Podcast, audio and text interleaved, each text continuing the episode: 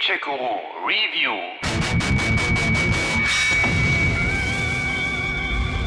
Hoffentlich muss ich meine Waffe nie benutzen.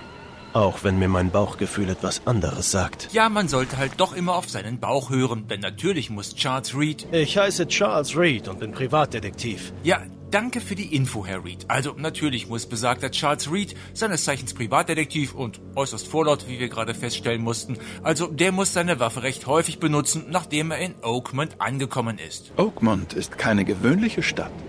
Aufgrund ihrer einzigartigen geografischen Lage und der Flut ist es nahezu unmöglich, sie zu erreichen. Aber Sie haben es geschafft, Mr. Reed. Damit passt Oakmont dann perfekt zum Spiel, denn The Sinking City ist auch kein gewöhnliches Game. In den letzten fast 20 Jahren haben sich die Entwickler von Frogwares ja hauptsächlich mit Sherlock Holmes Detektivspielen einen Namen gemacht. Acht Stück haben die Jungs aus Kiew da inzwischen produziert. Sie sind unverbesserlich, Holmes. Jetzt wagen sie sich auf neues Terrain und mischen ein Detektivspiel mit etwas Horror. Holmes meets Lovecraft also. Da Frogwares die offizielle Lovecraft-Lizenz aber fehlte, nennen sie das dann inspiriert von Lovecraft und das merkt man wortwörtlich an jeder Straßenecke.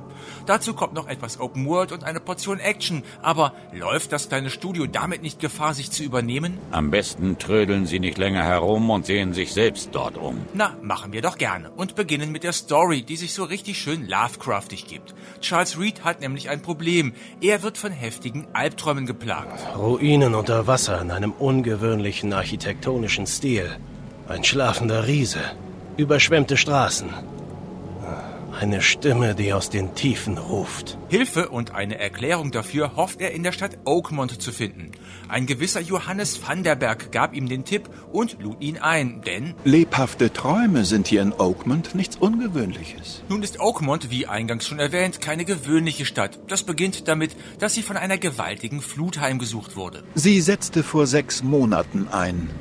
Mehrere Wochen lang tobten heftige Stürme und der Wasserspiegel stieg immer weiter an, ohne wieder zu sinken. Und nun ist die Stadt vom Festland abgeschnitten. Zudem wird sie von recht seltsamen Bewohnern bevölkert. Da gibt es zum Beispiel die Familie Throckmorton, die affenähnliche Gesichtszüge hat und zu einer der großen wichtigen Familien in Oakmont gehört. Durch unsere Adern fließt besonderes Blut. Und wir sind stolz darauf. Und dann sind da die Innsmouther, Menschen mit Fischköpfen und einer teilweise schuppigen Haut. Reed ist verwirrt. Was? Äh, Warum sehen Sie äh, Ihr Gesicht? Es ist, ähm, Sie sind gekommen, um mich zu beleidigen, weil ich anders aussehe als Sie. Wollen Sie mich bespucken und vor Ihren Freunden herumtuscheln? Denken Sie, ich kenne das alles nicht? äh, tut mir leid. Die Flut, aber auch düstere Visionen trieben immer mehr Menschen bzw. Gestalten von außerhalb in die Stadt. Nicht jeder begrüßt das, es gibt böses Blut. Eine Situation, die uns aktuell doch recht bekannt vorkommt. Sie scheinen auf Innsmouther nicht gut zu sprechen zu sein.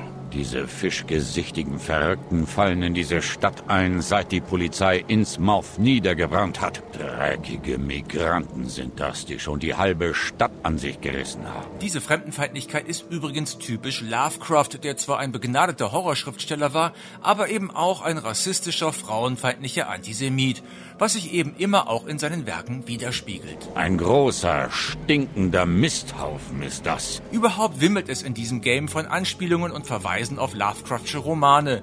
Die fischköpfigen Innsmouther sind Protagonisten aus seinem Roman The Shadow over Innsmouth. Auch zeigt die Story deutliche Anleihen aus The Case of Charles Dexter Ward. Zudem sind auch viele Straßen im Spiel nach Figuren und Romantiteln von Lovecraft benannt. Jetzt kenne ich wenigstens die Wahrheit. Danke. Aber zurück zur Story und den damit verbundenen Merkwürdigkeiten der Stadt Oakmont. Die Flut hat die Stadt nicht nur teilweise überschwemmt und zur Insel gemacht, Nach der Flut kam es hier in Oakmont zu einer unerklärlichen Hysterie, die sich immer mehr auszubreiten scheint. Nein, Menschen verfallen dem Wahnsinn, benehmen sich höchst merkwürdig, beginnen in fremden Sprachen zu sprechen. Grunna, Nechri, Grunna, Gebheil. Und greifen andere an und töten sie sogar, ohne sich später daran zu erinnern. Ah, ah, ah, was, was geschieht mit mir? Und dann sind da noch die kleinen und großen Monster, die die Stadt unsicher machen. Hier in der Gegend trifft man ungewöhnliche Kreaturen an. Und sie sind beileibe nicht friedfertig. Das sind Wildbeaster, Mr. Reed.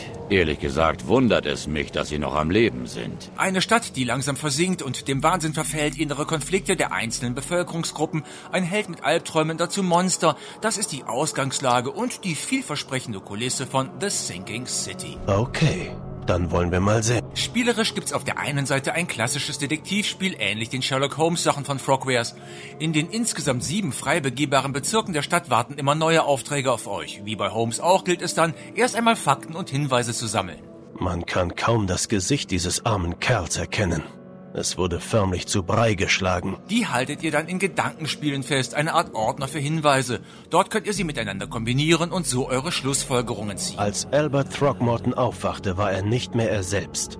Er attackierte die Fischer und seine Hysterie griff auf sie über. Er wurde verwundet und floh.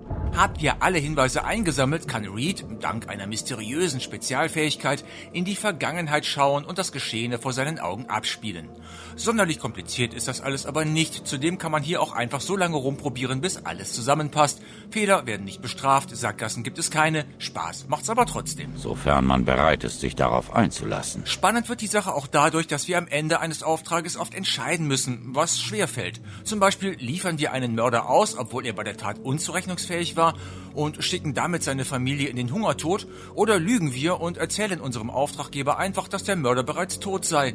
Jede dieser Entscheidungen wirkt sich auf die spätere Story aus. Ein guter Grund, The Sinking City öfter durchzuspielen. Ich konnte den Mörder ihres Sohnes aufspüren. Aber er wurde von diesen Dingern angegriffen, die in den Gassen umherstreifen. Sie rissen ihn förmlich in Stücke. Soweit so Holmes. Dazu kommt hier aber noch eine gehörige Portion Action, nämlich immer dann, wenn Reed auf die Monster trifft. Dann zückt er seine Waffe. Anfangs ist das nur seine Pistole, mit der Zeit aber erweitert sich sein Arsenal ganz beträchtlich. Ähnlich Resident Evil ist Munition aber knapp, ja, sie ist in Oakmont inzwischen sogar das einzige Zahlungsmittel. Seit der Flut gehen die Menschen in Oakmont Tauschgeschäften nach. Patronen sind hier nützlicher als Papierscheine mit Zahlen drauf. Seltsam bzw. unlogisch ist es da aber, dass die Patronen dann überall in Schrecken und Kisten herumliegen, wo ich sie unter den Augen der Bewohner einfach einkassieren kann, ohne dass sich jemand beschwert. Geradezu ärgerlich ist zudem, dass diese Fundorte wenig später erneut bestückt sind. Warum habe ich bloß das Gefühl, übers Ohr gehauen worden zu sein? Auch sind diese Actionabschnitte ganz allgemein kein Ruhmesblatt. Das Zielen ist beschwerlich, die Steuerung ist hakelig, die Kamera nicht immer auf Höhe des Geschehens. Dank drei unterschiedlicher Schwierigkeitseinstellungen kommt man aber trotzdem zum Ziel. So richtig Spaß macht das aber nicht. Mit Hilfe eines simplen Skilltrees können wir Reeds Kampffähigkeiten immerhin verbessern. Lassen wir es für den Moment dabei. Noch fürchterlicher aber sind die gelegentlichen Tauchgänge, wo ihr euch in Zeitlupe durch schlecht ausgeleuchtete Unterwasserszenarien bewegt und ständig von übermächtigen Gegnern geplättet werdet. Das nervt. Eure billigen Ausreden interessieren mich nicht. Auch vom Horror solltet ihr jetzt nicht zu viel erwarten. Die Monster sind kaum erschreckend, Jumpscares fehlen. Dafür stimmt aber die Atmo. Die Stadt ist düster und schmutzig, man meint fast den flutbedingten Geruch von Verwesung in der Nase zu haben. Grau- und Brauntöne bestimmen das Bild. Dazu dynamische Wetter- und Tag-Nacht-Wechsel.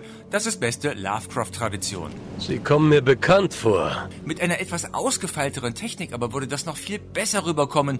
Und gerade da gibt's Probleme.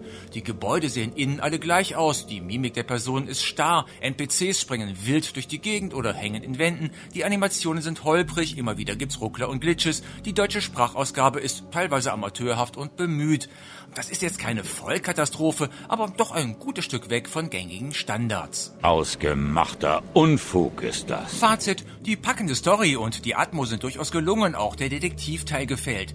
Andererseits merkt man deutlich, dass Action und Horror dann doch Neuland sind für die Entwickler und dass die Mittel des Studios begrenzt sind, sodass auch die Technik nicht übermäßig begeistern kann. Lovecraft-Fans, Hobbydetektive und alle, die bereit sind, über spielerische und technische Mängel hinwegzusehen, kommen auf jeden Fall aber trotzdem voll auf ihre Kosten. Mich zog es hierher. Oder ich wurde geführt. Ich weiß es nicht.